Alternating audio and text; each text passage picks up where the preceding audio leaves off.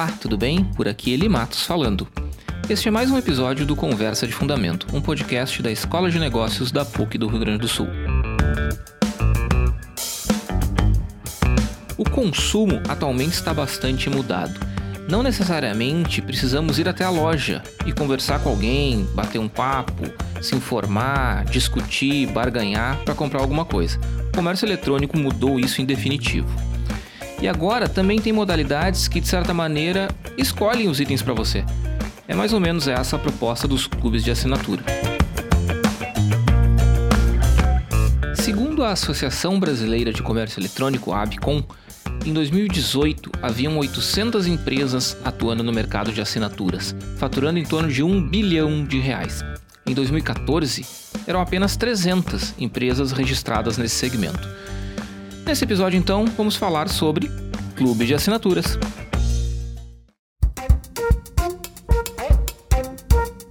De acordo com um relatório de 2018 da National Retail Federation dos Estados Unidos, por lá a adesão das assinaturas ainda não é considerada tão alta. Cerca de 16% dos consumidores daquele país utilizam o serviço de assinaturas, sendo a maioria homens, 60% contra 40%. Um dado que chama atenção no mercado americano é a idade, mais da metade dos consumidores estão abaixo dos 35 anos. E também vale notar que 64% dos consumidores que assinam o fazem para testar novos produtos e 63% pela conveniência. Em uma matéria publicada em abril do ano passado, também da National Retail Federation, Fiona Saltz discute os desafios desse mercado. Dentre os pontos destacados por ela aparecem a complexidade do negócio, mencionando que grandes marcas já tentaram esse mercado sem sucesso, e também chama atenção para uma questão relacionada aos novos padrões de consumo, que incluem prioridades diferentes definidas tanto pela pandemia quanto por questões ambientais, como a mudança climática. E para nos ajudar a entender um pouco melhor esse mercado, a gente foi buscar alguém que trabalhe com isso.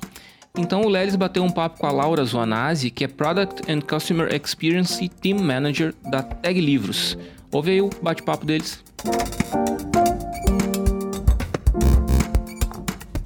Laura, conta para nós um pouquinho de onde saiu a ideia da, da, da, tag, de onde ela surgiu e, mais importante, por que, que deu certo?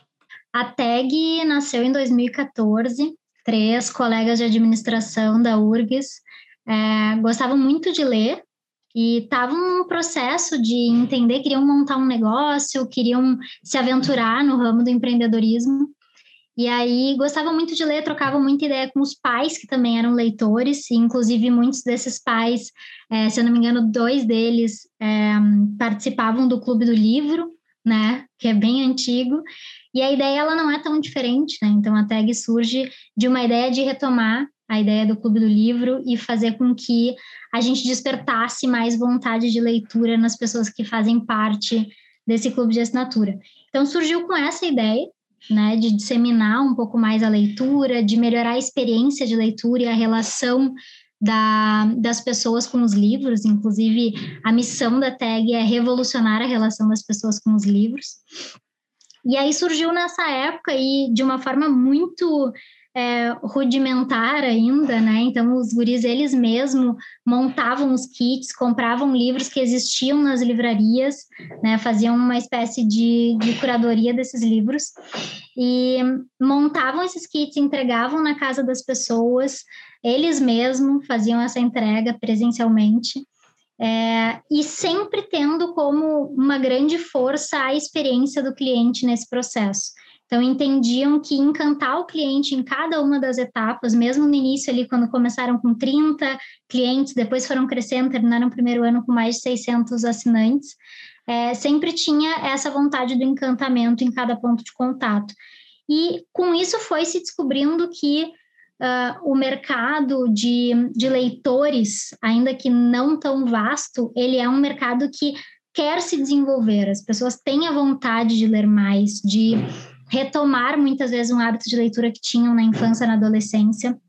Então, com isso foi se unindo uma experiência uh, muito legal de, de leitura e de envolvimento com a leitura, com uma vontade das pessoas de lerem mais. E aí a tag foi crescendo e se desenvolvendo, e aí sim, foi trabalhando com edições exclusivas, daí começou a inserir outras experiências que compunham toda essa experiência de leitura, né? Então, com o tempo entrou podcast, entraram eventos, playlist, aí a gente foi para um outro patamar de experiência de leitura, mas foi mais ou menos esse o caminho que a TAG seguiu ao longo desses sete anos. Ah, que legal. Tu falaste mais de uma vez em experiência, né? Eu, eu, eu, eu não escondo isso de ninguém, eu uso muito o caso da TAG em, em aula, tanto em aulas de graduação quanto em cursos de MBA, e eu uso muito é, esse exemplo quando eu falo de experiência do cliente, né?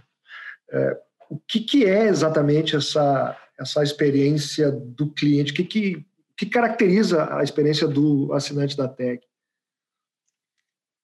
Para a gente, a experiência de leitura, ela parte por um, uma série de encantamentos ao longo da jornada junto com a TEG. Né? Então, hoje a gente trabalha o conceito de experiência através da jornada de contato do cliente com a tag, e a gente entende que todos os pontos de contato, eles são pontos relevantes para que a pessoa entenda aquela complexidade de experiência de leitura. Então, desde um contato, ah, eu tenho uma dúvida, eu preciso entrar em contato com o time de atendimento da tag. Esse atendimento ele tem que ser um atendimento humanizado, ele tem que ser um atendimento que amplia a relação do cliente com a tag, até a leitura do livro em, em si, né? E o quanto a gente consegue fazer com que a pessoa expanda aquela experiência de leitura, não só com a sua percepção do que foi aquela leitura, como também podendo interagir com toda a comunidade, podendo participar de um evento com o autor do livro que foi escrito. Então, para a gente, a experiência ela é uma ampliação da leitura em si. Ela passa a não ser mais uma uh, leitura individual, né? E passa, sim, a ser uma experiência completa de comunidade de leitura. Ah, legal. Uh, uma outra coisa que, que sempre me, me intriga quando eu penso uh, em leitura né, e, e, literatura de maneira geral é que hoje a concorrência de, dos livros de maneira geral, do, do, das editoras, dos clubes de assinatura como a TAG, ele é muito maior uh, em dois sentidos. Primeiro que houve uma proliferação muito grande dos clubes de assinatura nos últimos, talvez, uh, sete, oito anos do Brasil, talvez um pouquinho mais, de poucos clubes e hoje uma quantidade muito grande, inclusive, claro, a gente tem clube de tudo, né? Tem clube de maquiagem, de cerveja, de vinho, de café, de roupa, mas a gente também tem mais clube de assinatura de livros. E, e além disso, a gente tem que pensar que a gente está. O, o livro concorre com outras formas de passatempo, digamos assim, né? Então, Netflix é um concorrente, Spotify é um concorrente, é, a rede social, são, as redes sociais são concorrentes. Como é que vocês lidam com isso e com essa perspectiva de é, concorrência crescente, né? Sim, a gente entende que a concorrência pelo momento de entretenimento das pessoas é a maior das concorrências, né? Então, tu citaste ali o Netflix, para a gente, inclusive a visão da tag é uh, construir um país em que literatura seja pauta de conversa de bar, porque a gente entende que o livro ele tem que chegar neste patamar, um patamar de uma relação que seja leve, que seja fluida, que seja gostosa, que faça sentido eu preencher o meu tempo livre com aquela leitura. E a gente entende que uma série, um filme, há muito tempo já faz, já ocupa esse espaço, né? Então a gente quer levar o livro para esse local, um ambiente seguro, um ambiente de descanso e descontração mesmo. Então, sim, essa é uma concorrência, principalmente quando a gente fala é, num momento em que as pessoas estão com tanta coisa na cabeça, muitas vezes é difícil até se concentrar para a leitura, mas a gente entende que a leitura ela gera um aprofundamento não só de conhecimento, como também de relacionamento com aqueles personagens que é muito forte. Né? Os livros mudam a vida das pessoas, os livros são excelentes companheiros. Então, é isso que a gente quer tentar levar cada vez mais para as pessoas. E a gente entende que uh, o crescimento dos clubes de livros ou clubes de assinatura em geral é muito legal, né? Porque a gente está aumentando o hábito do clube de assinatura no Brasil E quando a gente fala de clube de livro, a gente está incentivando o hábito de leitura. Né? Então a gente entende que nós, junto com outros clubes, tanto os de livraria, que agora estão surgindo bastante, é, nós estamos juntos numa luta que é auxiliar o país, o Brasil a ser um país mais leitor. Então a gente está muito aberto, a gente inclusive faz várias parcerias com livrarias que têm clubes de livros e tal. Agora, a questão é, do entretenimento e da concorrência, a gente entende que está aí, assim, é, é, tornar a relação com os livros uma relação gostosa de viver. Ah, tu estava falando agora, é, e eu fiquei pensando no meio da tua resposta qual é, a, a, qual é o público do clube de assinatura, qual é o público específico da TAG, né? Porque eu, como professor de, de graduação, às vezes eu tenho uma impressão de que as gerações mais jovens uh, usam mais dessas plataformas, por exemplo, plataformas de streaming, são pessoas mais uh, conectadas em rede social. Uh, quem é o público e como conquistar o público jovem, né? O público, eu diria até adolescente, ou o, o, o jovem universitário ali, porque eu me lembro que literatura para mim, na minha, na minha vida, sempre foi uma coisa muito forçada, né? Aquela coisa de, de escola, de ter que ler livros, de ter que fazer ficha de leitura. E, e parece que em algum momento, a gente, quando a gente se vê livre daquilo, ah, não preciso mais ler, uh, que saco, não preciso, ou que bom, não preciso mais ler Machado de Assis, né? Não, é, e eu senti isso quando eu tinha 15, 16 anos. Como tornar, tu falasse em tornar a literatura gostosa, né? Como fazer o jovem descobrir ou redescobrir o prazer da leitura sem ser uma coisa obrigatória. É, esse é um ponto bem interessante, até porque a gente entende que esse é muito o momento em que a pessoa vai despertando a vontade pela leitura, né? Aquele momento ali numa pré-adolescência, adolescência, e aí começa a curtir mais e ter uma relação mais próxima com os livros. E ainda assim é um trabalho difícil, principalmente porque as escolas abordam de um jeito uh, um pouco uh, in, de fazer com que as pessoas tenham que ler por obrigatoriedade, né? E isso acaba muitas vezes não funcionando. Para certas pessoas funciona. Tem gente que começou a ler clássicos na escola e até então tem essa, é, esse gosto e essa vontade. Mas o que, o que eu entendo, a tag não foca no público jovem, né? A gente, a gente foca no público adulto.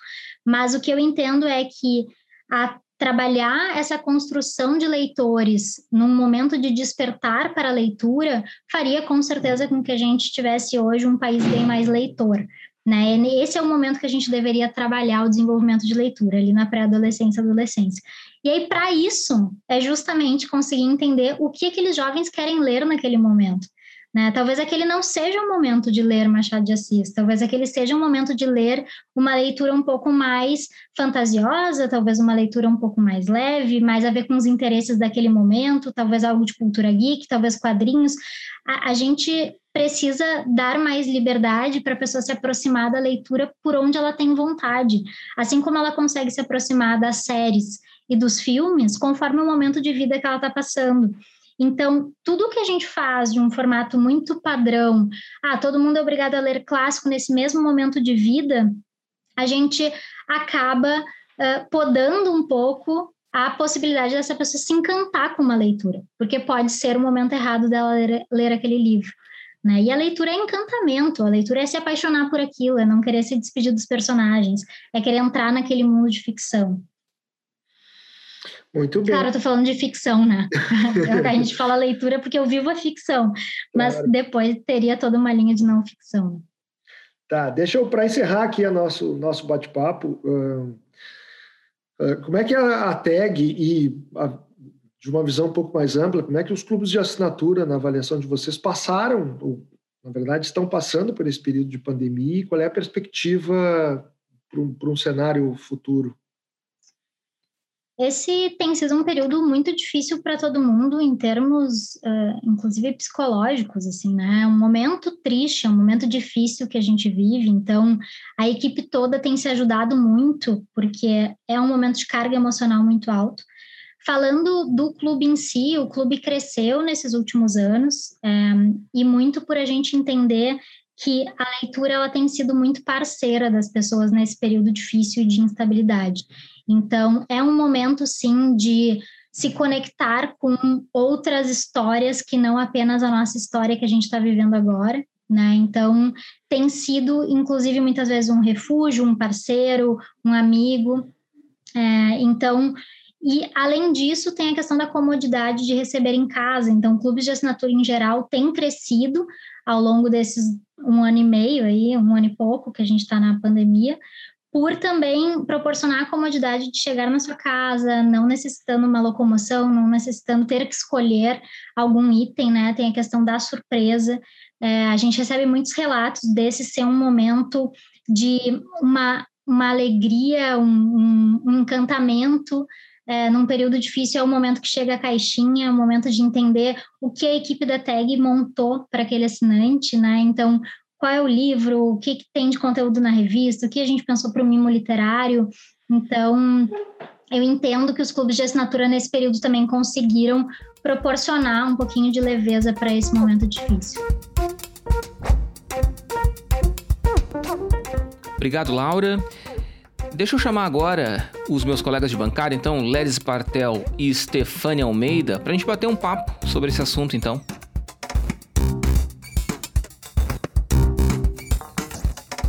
Oi, Lelis, tudo bem? Oi, Eli. Oi, Stefânia. Oi, pessoal. Tudo certo com vocês? Tudo tranquilo. Stefânia, como vai? Oi, gente. Tudo bom? Tudo ótimo. Saudade das nossas gravações aí. É verdade. Bem, a gente está batendo um papo aqui, o Lelis já conversou com a, com a Laura Zonazzi sobre, sobre a experiência dela na TAG, com o sistema de assinaturas de livros, é, que foi, acho que no Brasil, um dos, dos negócios precursores desse sistema, né? É um sistema relativamente novo é, e que tem proliferado bastante, né? É, quem acompanha o podcast aqui sabe que eu gosto muito de café e na, no Mundo de Café Especial, por exemplo, já tem vários clubes de assinatura que tu recebe por mês lá uma quantidade de café, tem toda uma curadoria e tal. Então é um mercado que tem proliferado, mas ainda é um mercado né, com mais ou menos nichado ainda, né? É, eu queria começar com a Estefânia. Estefânia, como é que tu, tu enxerga isso, assim, é, do ponto de vista de potencial de crescimento? Tu acha que é uma coisa que está no Brasil, está pegando, ou ainda não? Nos Estados Unidos, por exemplo, ainda é um mercado relativamente pequeno, né? Mas no Brasil tem crescido. Tu acha que tem potencial? Como é que tu vê isso? Perfeito, Eli. Obrigada. É interessante que uh, a gente estava até agora há pouco falando né, de aulas aí na pós-graduação. Eu estava preparando um material essa semana passada e justamente estava estudando um pouquinho sobre a questão uh, dos clubes de assinatura, né? E de quanto que isso tem crescido uh, e, do, e do que está se dizendo de que a gente vai ter praticamente um clube de assinatura para qualquer coisa da vida. Né? A gente está vendo essa proliferação aí muito grande, né? E a gente começa a ter clubes de assinatura aí para uh, N coisas. Né? Uh, e claro, isso traz uma, uma, de certa forma, uma comodidade, uh, traz uma conveniência, mas obviamente isso também agrega uh, um custo fixo né, mensal, no sentido de que eu vou, quando eu vejo, eu tenho ali sei lá eu, 5, 10, dependendo do consumidor, né, uh, mensalidades aí desses clubes, e eventualmente eu não estou conseguindo consumir todos esses produtos, né? Depois a gente vai falar aí uh, um pouquinho do, do caso uh, da tag, até discutir um pouco isso. Claro, às vezes a gente não consegue, eu adoraria poder ler uh, todos os livros, né? E, e apreciar, enfim, todos os, os vinhos e cafés, mas às vezes a gente não consegue uh, fazer esse consumo todo da maneira como a gente gostaria, mas a gente tem aquele, aquele investimento mensal. Então, o que está se dizendo é que sim, isso ainda tem um espaço para crescer. Né? Uh, talvez até um momento aí em que a gente veja que uh, nós vamos ter que restringir um pouco de fato para aqueles clubes de assinatura que a gente usa mais, né? Mas uh, ainda tem um boom aí bastante recorrente, né? Tem clubes de assinatura de produtos compartilhados, né? Ou seja, coisas que eu assino ali para trocar, como por exemplo uh, roupas, etc., dentro de uma proposta de economia mais compartilhada. E tem clubes de assinatura de produtos realmente uh, que eu vou receber e não vou mais compartilhar e vou consumir totalmente, né? Como vinhos e cafés, ou vou manter uh, ali na minha estante, uh, como os livros, enfim, outros produtos que eu não uh, devolvo para o compartilhamento. Né? Então, acho que sim, acho que ainda tem um espaço uh, até um em que, em que as pessoas talvez estejam muito assoberbadas pelos clubes. Obviamente, isso tem uma restrição, uh, claro, de investimento, né? Uh, também considerando aí todo o cenário que as pessoas estão passando hoje em dia. Né? E aí, falando também, considerando clubes de assinatura, Uh, também temos a questão aí de assinaturas de streaming, né? Considerando esse tipo de produto também. Uh, e hoje em dia a gente tem aí assinaturas até uh, de aparelhos e coisas que eu vou poder usar e retornar também, né? Uhum. É, esse é um ponto interessante, né? Eu queria passar para o Lelis agora perguntando o seguinte, né? É, o, a assinatura, né? O, a assinatura ela, ela, ela, passa por cima, digamos assim, do princípio da necessidade. Porque a, quando a gente compra uh, por demanda, a gente tem uma necessidade para saciar. Tipo, ah, eu quero tomar um vinho, eu quero tomar um café, eu quero ler um livro. Tu vai lá e compra. É, a assinatura ela passa por cima disso e mantém aquele, aquele fornecimento de produtos sem necessariamente tu ter a necessidade. Porque por mais que tu diga assim, não, mas eu bebo vinho todo mês, aquilo ali é fácil, aquilo tranquilo. Certamente tem um perfil de consumidor que assina, que está muito mais na onda do clube da assinatura, mas que não necessariamente teria aquela demanda naturalmente. Como é que tu vê isso do ponto de vista do consumidor? É, de fato, ele, uh, o, o, cuidado que a gente tem que ter, a Stefania apontou bem isso, é que daqui a pouco tu, tu é meio sufocado por uma quantidade gigante de, de clubes e de assinaturas das maiores, da, da maior variedade possível. É, de fato, tu vai encontrar determinados tipos de, de categorias e de clubes que eles extrapolam isso, a questão da necessidade. Uh, outros, ok, eles entram no teu fluxo, eles estão, na verdade, substituindo a, a tua ida ao ponto de venda uh, pela conveniência de receber um produto, às vezes escolhido por um curador, que chega com todo o conforto possível na tua casa. Então, então por isso que existe uma variável tão grande, né? uma, uma variação tão grande. Então, tem, por exemplo, uh, uh, clubes de, de assinatura de alimentos, né? tem de produtos coloniais, tem da carne, tem dos orgânicos, esses acabam entrando no fluxo. Na verdade, tu, tu substitui o que tu compraria no mercado, no, supermercado, pela conveniência de receber em casa. Outros, de fato, tu acaba entrando na onda, né? E talvez o, o exemplo da tag seja um pouco isso, né? Como a Stefania falou, eu gostaria ter, eu também gostaria de ter mais tempo para ler os livros. Eu não tenho, tô, eu tenho duas assinaturas da tag, recebo dois livros por, por mês e, bom, a gente estava, antes de começar a gravação, a gente estava discutindo sobre a nossa agenda maluca de gravações e de aulas e de preparação disso, reunião daquilo. Eu também gostaria de ter esse tempo para ler os livros. Então, eu acho que tem um mix, eu acho que depende da categoria, depende do produto. Se ele faz parte do teu, do teu fluxo, ok. Outros não, outros são, são é, são coisas interessantes. Mas no que... teu caso, no teu caso, Led, por exemplo, esse Sim. negócio do livro, tu falou, olha, eu não, eu não consigo dar conta de ler esses dois por mês. Eles, eu, então eu suponho que ele vá se acumulando na tua estante. Por que, que tu mantém a assinatura? O que, que te faz manter? Primeiro, porque tem mais gente que lê aqui em casa, né? Então os livros acabam sendo lidos. Ok. Uh, e eu, eu, eu, de fato, confesso que no meu caso represa um pouco. E eu acabo guardando esse, esse produto represado muito para período de férias, né? Então, período de férias eu acabo conseguindo ler alguns, às vezes até um livro por semana facilmente, assim. Eu e aí eu vou. É, porque é quase quando, como a gente tem, é, é, é, muito a gestão do tempo, né? Mas é interessante no caso da tag, porque é, eu, eu, eu sou muito fã da tag, eu uso cases da tag na minha aula, a Laura, que eu entrevistei aqui, já foi na minha aula também, então já eu já tenho uma, uma relação boa com, a, com o pessoal da TEG há muito tempo. E é interessante porque eles têm uma quantidade gigante de assinantes, né? Hoje eles têm 66 mil assinantes, eu acho, números recentes, e muita gente consome esse livro rapidamente. Então é uma coisa assim, e isso explica um pouco o sucesso dos caras, né? Porque muito do que se discute é por que, que esses clubes dão certo, né? Uh, e é muito, apesar de ter, ser um termo que está super batido, é um pouco essa ideia da experiência, né? Essa coisa de receber uma caixa que, no caso da tag, diferente de outros clubes, é uma surpresa, né? Tu não sabe o que vem ali. E é todo, todo o pacote, né? É, é, é um encarte que vem junto, que, puxa, é muito legal é, é, ler um pedaço do encarte antes da leitura e ler o outro pedaço do encarte no pós, tanto é que tem o, o pré e o pós, né? Isso faz com que a leitura do livro seja completamente diferente, torna uma experiência uh, diferente. E tem muita gente, a gente vê no caso da que tem um engajamento muito grande de clientes em redes sociais, em, em interação, gerando conteúdo para a empresa.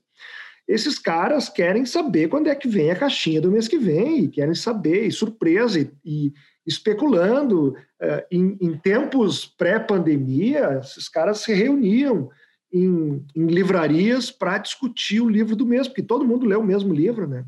Então, isso gera um engajamento muito grande. Eu acho que nós três aqui não podemos ser o parâmetro de leitura uh, não técnica, né? Porque a gente acaba se, se afundando numa, num outro tipo de literatura.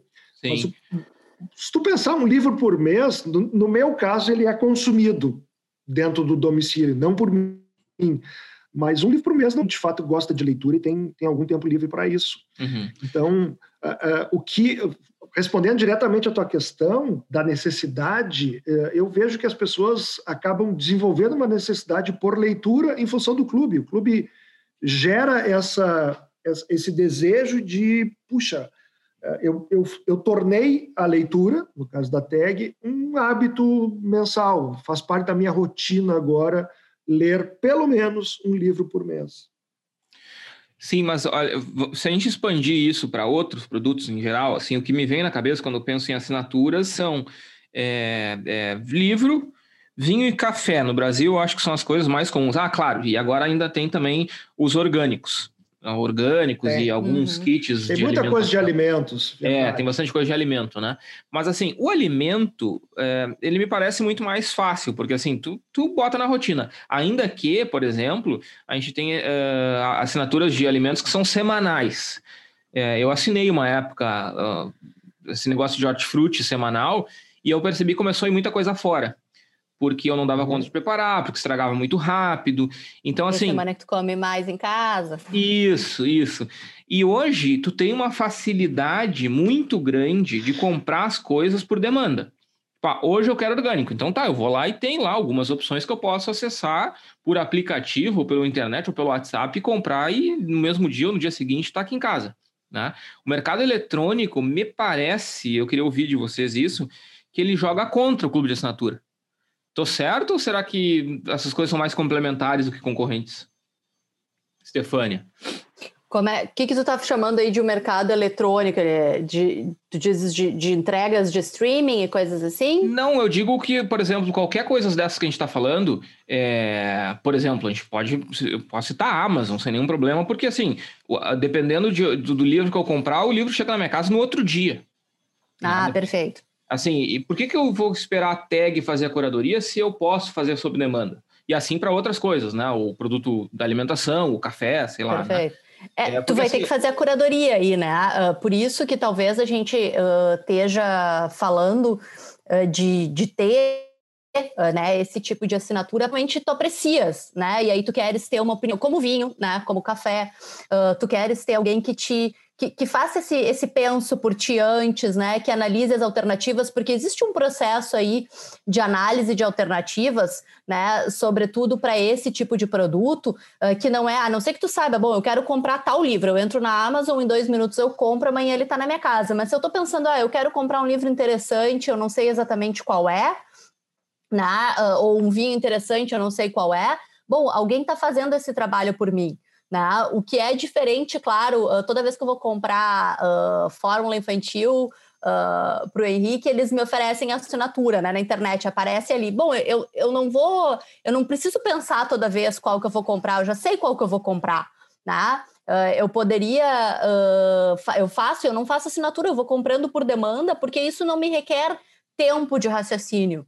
Né? Mas quando isso me requer tempo de raciocínio, ou talvez quando o tempo de compra ele é muito demorado, aí a assinatura é mais interessante. Então é nesse caso que a gente está falando da Amazon, né? Ou de, enfim, qualquer uh, site de comércio eletrônico em que eu possa fazer essa compra muito rápida.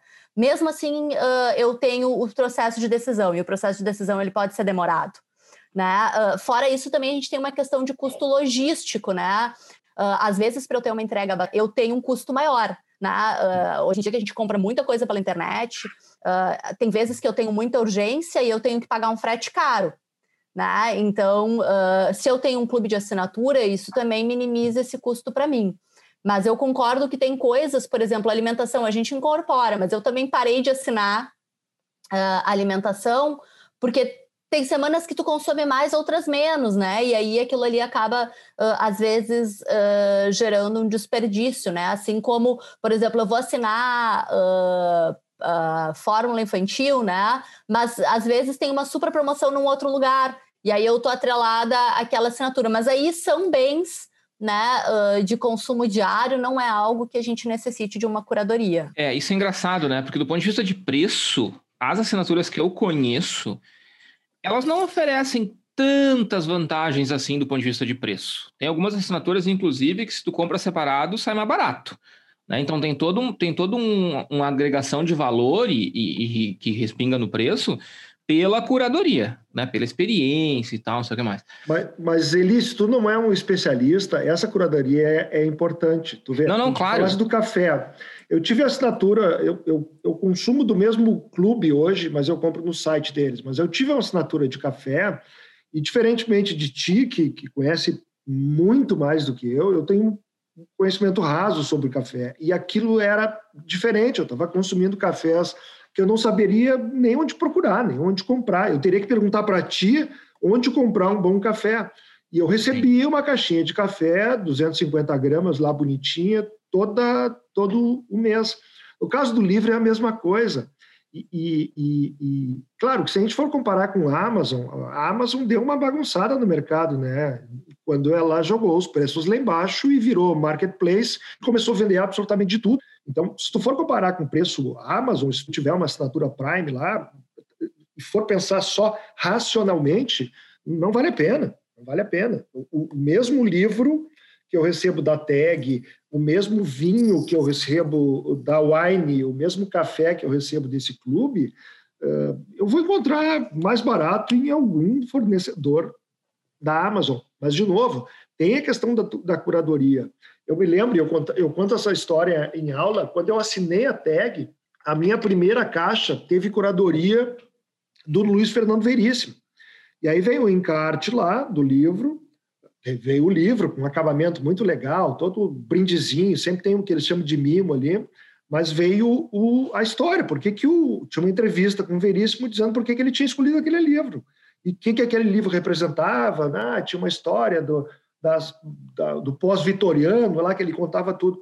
Foi diferente ler o livro uh, com os comentários prévios do, do, do Veríssimo sobre o livro. A, a, leitura, a experiência fica diferente. É diferente de tu entrar numa livraria e olhar, olhar, olhar. Puxa, vou levar esse livro aqui com pouca informação. Tu não vai entrar no, no Wikipedia para entender a história do livro antes. Tu vai abrir o livro e vai Sim. começar a ler. Então a experiência fica diferente, porque Sim. tem essa questão da curadoria. Vinha a mesma coisa. O, o, no mês passado eu dei, eu dei uma aula, a gente estava falando de, de, gravações do PUC Online aqui, eu dei uma aula, uh, dividi uma disciplina com o Rogério Salume, que, é o, que foi o fundador da, da Wine, que hoje é o maior clube de vinhos uh, do mundo, o maior clube de assinatura de vinhos do mundo.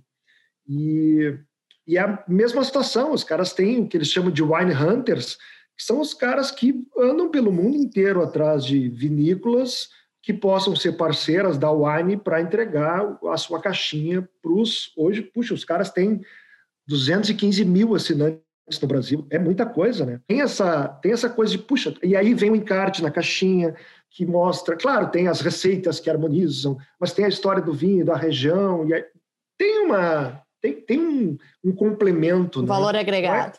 Tem um, esse valor agregado, ele paga o valor da assinatura, claro, desde que tu valorize isso, né? Se tu uhum. disser, não, eu, meu negócio é preço e eu já sei o livro que eu quero comprar, pô, entra na uhum. Amazon, como vocês disseram, alguns dias depois a caixinha está na casa de vocês. Sim. Mas é, é, é, tornar o consumo desse tipo de produto uma coisa diferente, que tu está disposto a pagar um pouco mais, de fato, não é, não é um absurdo, é um pouco mais por um outro tipo de, de experiência de consumo. Uhum. Então, por isso que funciona para muito no Brasil, funciona muito nos Estados Unidos, né? Tu falasse que é um mercado pequeno, uhum. está falando de 10 bilhões de dólares no mercado americano, claro, considerando a demanda americana, é ainda um, um volume que, que, que, pode crescer. Uh, e no Brasil isso está crescendo. Hoje, puxa, a gente já falou aqui, né? É, é livro, é vinho, cerveja, uísque, tem clube da cachaça, tem de é, maquiagem, em, de 2018, roupa. Em 2018 existiam 800 empresas registradas de assinatura no Brasil. Tá, se for olhar para o tamanho do Brasil, isso não é muito, mas uh, esse tamanho mais do que dobrou de 2014 para frente. Então, realmente cresceu é. muito, né? Eu tenho uma preocupação com isso, é, porque, assim, hoje a gente discute muito é, consumo sustentável, né? É, uhum. Eu acho que os clubes de assinatura, para alguns deles, eles jogam um pouco contra, né? Por isso, pelo, por esses motivos que a gente está falando, né? É que tu acaba entregando na casa do consumidor algo que ele não necessariamente tinha necessidade. Né? Ele está consumindo porque está no fluxo, porque ele pagou aquela assinatura, caiu no cartão de crédito dele, ele, às vezes ele fez um plano anual, tipo academia, né? Fez o plano anual e vai receber por um ano. No terceiro mês ele se arrependeu, mas ficou recebendo por mais nove meses, né? É, então me parece que tem um pouco isso, assim, e aliás, essa é uma das coisas que a reportagem que eu cito lá na, na abertura do podcast da, da Federação uh, Nacional de Varejo dos Estados Unidos, que é essa questão que as pessoas estão começando a ter outros tipos de preocupação com o consumo que não necessariamente vão ao encontro do que pressupõe os clubes de assinatura, né? Que é essa frequência é, mas... constante, né? É isto é o, o, o, o, problema que, que a gente vai encontrar sempre quando a gente está falando de consumidor tomando suas decisões, né? Assim como eu posso entrar na Amazon e sair clicando e encher meu carrinho ali, uhum. Eh, eu posso assinar um monte de clube de assinatura, eu posso fazer uma compra por impulso, eu posso assinar porque, puxa, que legal receber é, cafés todo mês na minha casa. E eu sei lá, não tenho assim tanto hábito de tomar café. Não é o meu caso, não é o caso do Eli também, né? Mas é, é, pode acontecer, o processo de tomar de decisão do consumidor ele não é uma coisa perfeita. A gente vai continuar indo no supermercado comprando coisa que não precisa, a gente vai continuar fazendo assinaturas de coisas que a gente não consome, e a gente vai continuar tomando decisões que não são as melhores do ponto de vista de utilidade, né? Uhum. Mas isso faz parte do, do processo. Então, mas é, uma coisa que a gente não falou aqui, que eu acho que merece é, citar, é, é que a gente está vendo muito a lógica para o lado do consumidor, né? Mas os clubes de assinatura eles têm uma, uma, algumas vantagens muito grandes para as empresas, né? Porque tu cria essa, essa lógica da fidelidade do consumidor que está ah, consumindo todo mês. Tu tem uma, do ponto de vista operacional, tu tem a previsibilidade de receita, né? Uma facilidade de gestão de estoques, porque tu sabe exatamente o que, que tu vai o que, que, tu vai entregar no mês seguinte, né? Então isso tem uma série de vantagens operacionais, de questões de logística. Claro, tu tem que ser muito bom nisso, né? Quando eu quando eu dei essa aula com o Rogério Salume da Wine, ele falou assim: não, a Wine hoje é uma empresa de logística. A gente tem que entregar, vocês imaginam, 215 kits que eles têm que entregar todo mês, espalhados pelo Brasil inteiro. Os caras têm que ser muito bons uh, nisso para fazer o negócio funcionar, né? Então, é todo, todo modelo de assinatura. Eu me lembro no meu. No, muito, muito tempo atrás, meu pai era diretor do Correio do Povo, diretor de circulação. O desafio dele era fazer todo dia os jornais chegar na porta do leitor, né? Que eram assinantes do Correio do Povo. Então, o maior desafio. Os primórdios do mercado de assinatura dos primórdios do mercado de assinatura. E era uma briga entre a Zero Hora e o Correio do Povo. Os dois tinham uma quantidade grande de assinaturas. Você imagina, 250 mil jornais de um produto que é super perecível, né? Se o produto não chega no. Ninguém leu o, o jornal, ninguém lia o jornal de ontem, né? Tu leu o jornal de hoje. Então tem uma questão logística que é fundamental para esses clubes para ter um crescimento sustentável, né? Uhum, uhum. Então, esse foi o grande uma... desafio da Wine. E tem uma outra coisa também, né? Que nem todos os clubes de assinatura entregam produto físico, né? Tem muita uhum. entrega de serviço, tem muita entrega de produto por streaming, né? Ou seja, que não gera uh, esse tipo de acúmulo, digamos assim, de produtos talvez que não sejam usados. Também tem muitos clubes de assinatura, como eu comentei antes, entrando numa lógica já de colaboração e até de economia circular, né? De eu uso, eu devolvo, eu, eu, eu assino um celular, eu não preciso comprar e quando eu não quero mais eu, eu troco, ou eu assino uma calça jeans e quando eu não usar mais ela volta para reciclagem. Claro que são casos em, em menor número ainda, né? Mas são clubes de assinatura que estão promovendo talvez uma, uma menor acumulação de bens do que uma maior acumulação de bens. Parece ter potencial, né? Com é. certeza. Muito bem, gente. Stefania, algum comentário final para a gente encerrar esse bate-papo? Acho que a gente está ainda vendo um fenômeno que está começando, né? Como a gente comentou, a migração para esses clubes de assinatura mais uh, compartilhados ou mais de serviços ou até uma modalidade, uh, como a gente estava falando aí, mais uh, flexível, né? como hoje em dia a assinatura de jornal, né? Se eu não estou em casa, muita gente obviamente já assina, eu ganho assinatura também via internet, mas eu posso mandar entregar no lugar onde eu estiver. Né? Então, acho que as, essas fórmulas vão ficar muito mais uh, mistas, talvez, né? Talvez eu possa assinar um vinho para consumir em restaurante, enfim, assim que a gente puder ir bastante em restaurante de novo. É verdade, e logo poderemos, logo poderemos. Lelis, uma palavra final. É, não, só lembrando que esse, esse, essa modalidade, né, ela não é tão nova assim. Uh, claro, o, o, agora o negócio proliferou e, e, se modernizou de outra forma, mas eu me lembro, não é do tempo de vocês jovens, né? Mas eu me lembro que quando eu era pequena, minha mãe assinava o Círculo do Livro, que era exatamente, uhum.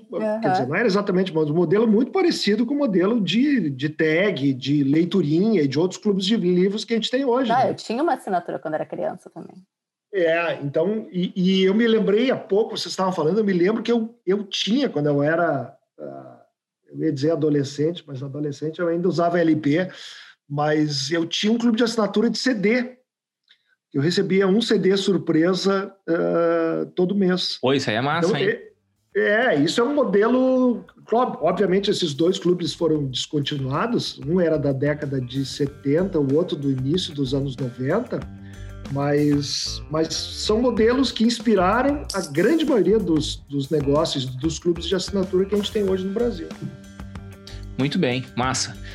Gente, obrigado, obrigado pelo papo aí. Acho que acho que fecha bem aí a nossa discussão sobre clubes de assinatura. Acho que tem muita coisa para acontecer ainda e vai ser um movimento muito legal de, de observar aí ao longo dos próximos, dos próximos anos, tá? Obrigado, Lelis. Até uma próxima.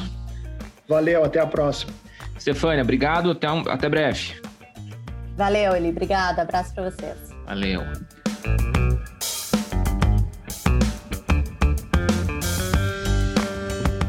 Ficamos então por aqui com esse episódio do Conversa de Fundamento. Nos siga lá no Instagram, arroba Conversa de Fundamento.